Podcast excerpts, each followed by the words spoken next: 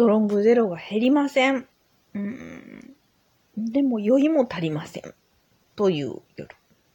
あのー、ここのところ編、えー、編集じゃない、収録が全然できてなかったんですけど、お酒を、お酒だけはどんどん飲んでたわけで、まあ、ちょっとここのとこ飲んでたお酒の話しようかなと思うんですけど、直近で昨日あの、え、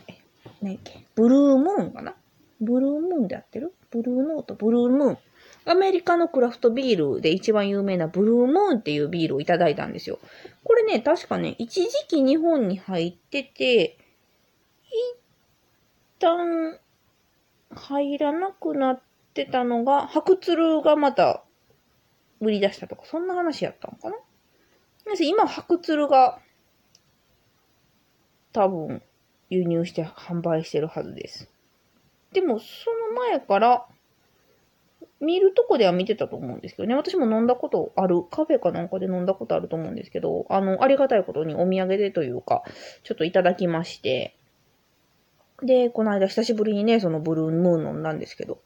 ちゃくちゃ美味しかったですね。で、うわ、何これ？と思って見たら、あの、コリアンダーとかが入ってたので、やっぱり私はちょっとそういうのが入ってる味が好きみたい。えっとね、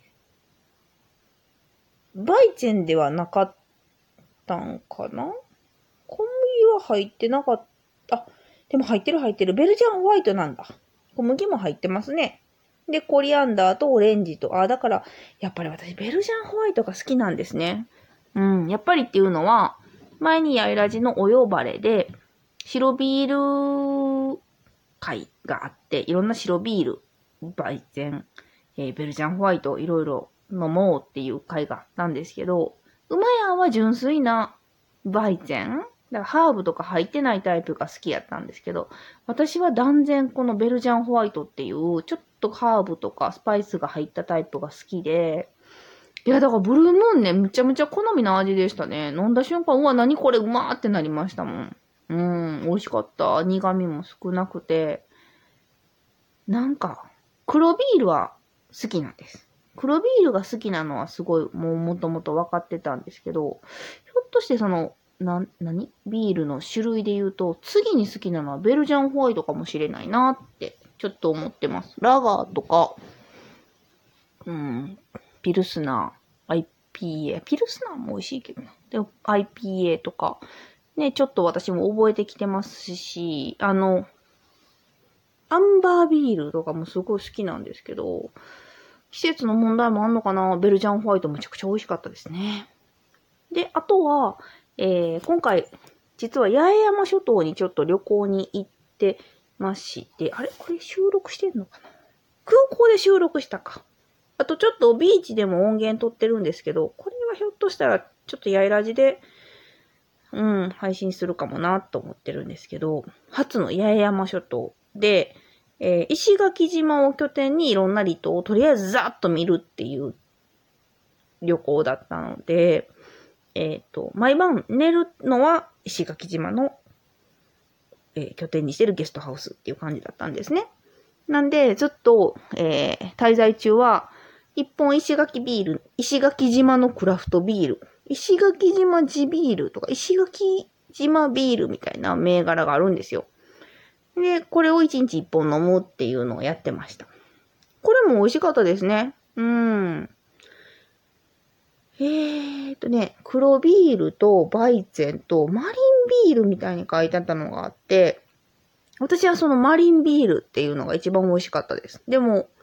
マリンビールが本来のビールのカテゴリーで言うと何なのかは全然わかりませんでした。うまやんや、やっぱりバイゼンですって。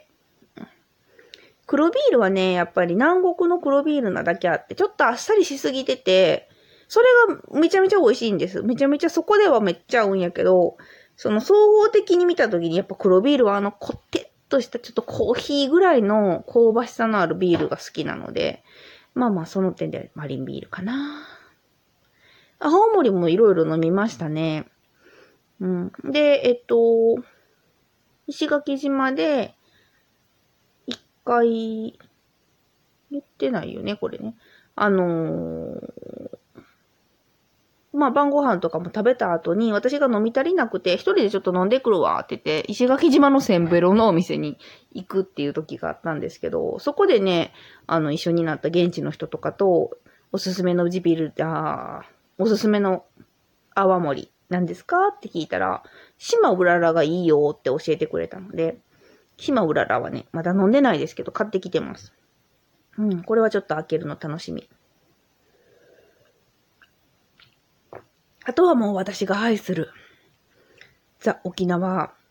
フード、沖縄グルメ、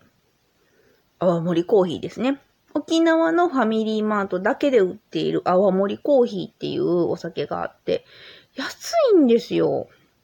税込みで多分250円ぐらいだと思うんですけど、まあ、泡盛のコーヒー割りですね。ただこれがね、泡盛はコーヒーで割るとほんと美味しいから、家でもたまにそうやって飲むんですけど、いやー、これ美味しいです。本当に。ほんな、もうこれ難しい問題やなーって毎回行くたび思うんですけど、沖縄にしか売ってないから、もちろん企業さんとしてはいいんやろうって思うけど、もう好きな私としては、ほんまに近くのファミマでこれが売っててくれたら、もうなんか、毎一日一本青森コーヒー飲むな、特に暑い時期なんかって思う。ほんと好きでね、こちらも一日一本飲んでました。自分で貸すノルマをね、はい、やってましたね。あ、ちょっと待って、日本酒も飲んだけど、ああ、これしまったな、名前を。ちょっとど忘れ。まあ、あと、梅酒とかも相変わらず飲んでて、あのね、今年ね、梅仕事の話も多分どっかで収録してるんですけど、最後の最後に残った冷凍した梅は、黒糖梅酒にしてみました。えっ、ー、と、黒糖と、ただまあブランデーをちょっと買ってなかったし、もうわざわざちょっとだけだったんですよ。あと残り1キロぐらいの梅があって、冷凍してて、もう冷凍庫の幅も取るし、これつけてまえっていうことで、シロップにするか、梅酒にするかをずっと悩んでたんですけど、もう、梅酒にしちゃいましたね。黒糖です。でもう、ろくに分量も測らず、まあ、気持ち砂糖少なめちゃうぐらいの 感じで、ちょっと長めにね、3、4年置いとこうっていう目論みで、えー、黒糖だけ入れて、ホワイトリカー入れて、黒糖梅酒を作ってみました。今ね、スモモをすっごいいただいたんですよ。昔スモモ酒もやったなぁ。これ、スモモ酒って新ルーチューに近い味になるのかしら？うーん、ほんと昔やりましたね。スモモは私あんま食べなくて、馬屋は好きなんですけど、実家でも昔は取れてたんですよね。今も木切っちゃったか台風で折れたかななんか最近あんま引かないですけど、一時期は実家で取れてたのもあって、私食べへんのにむちゃむちゃもらうっていうありがたい、嬉しい悲鳴の時期があったんで、馬屋に食べてもらいつつ、もうこれどうすんねんって言って、お酒につけたりしてました。うん。でも今年、今年もちょっとえらい相撲もいただいたんですけど、まあ、お酒に、結局ね、やっぱりその甘めのフルー果実酒は私そんなに飲まないっていうことも、もう気づいてきてるんで、あの、こちらは、ジュースにし、なんかジュースにしてほしいって、フレッシュジュース？うん、お前が言うんで、まあジュースにしちゃおうかなーって思ってます。この間はもう砂糖漬けみたいにして、ヨーグルトと食べたりね。うん、そんな風にしたら食べれる。まあ、うん、食べれやんことないんですけど、ちょっとめんどくさいんやな。ほんと。いやー、果物の国にいて、で、果物農家さんとも多少なりと縁があって、昔に比べてやっぱり果物が売れないと。で、その売れない理由は、やっぱ1にも2にもめんどくさいっていう、まあまあ、もちろん、その、経済的にね、果物まで買う余裕がないとか、スーパーになかなか美味しい果物が出回らないっていうこともあるんですけど、めんどくさい、剥くのが、っていう意見もある、あると。でもさ、果物、なあ、いちごなんかだから剥かなくてもいいから人気っていうのもすごいあると思うんですよね。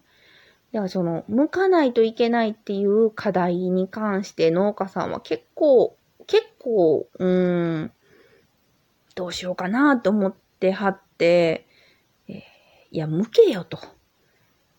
美味しいものがそこで手に入るんやったら向けよって、その時は思うんですけど、いざ自分のためになったら、すもものためにあんまり向く気にならない。ね。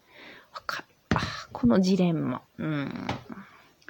難しい。まあ、ジャムにしたらとかいう話もあるんし、ジャムにしたら美味しいんですけどね。それも麺、ね。麺で止めるけど。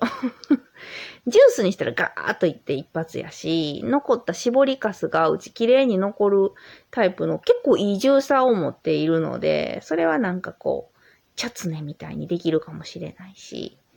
一回ジュースに今回してみようかなーって思ってます。あれなんかお酒からフレッシュジュースの話になっちゃったけど。このまま果物の話で、あ、なんか私今一瞬収録を止めてお酒を飲んだけど、ごくごく飲んでいるところも別に収録すればよかったな。なんで止めた。まあ、いっか。あのもう残り40秒で喋りますが、果物の話で言うと、これからスイカなんですけどね、今年ちょっと和歌山はいい時期に雨に襲われたので、スイカがあんまり良くないかもっていう話ですね。これは、えー、スイカが好きな私にしては大変悲しいお知らせです。去年は本当に美味しいスイカいっぱい食べたからね。今年も食べたいな。夏はスイカで乗り切るタイプの一服さんなので、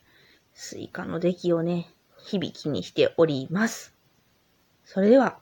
おやすみなさい。